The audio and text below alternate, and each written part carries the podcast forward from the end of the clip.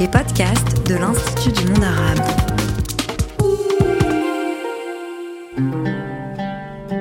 La shahadad, Comme le dit souvent le Coran, la prière, Allah est plus savant.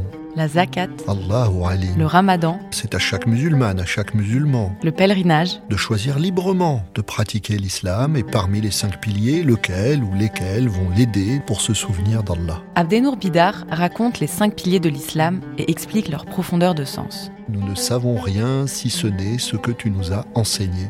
Une série de cinq podcasts. Bonne écoute. Les podcasts de l'Institut du monde arabe à partir du 20 octobre sur toutes les plateformes.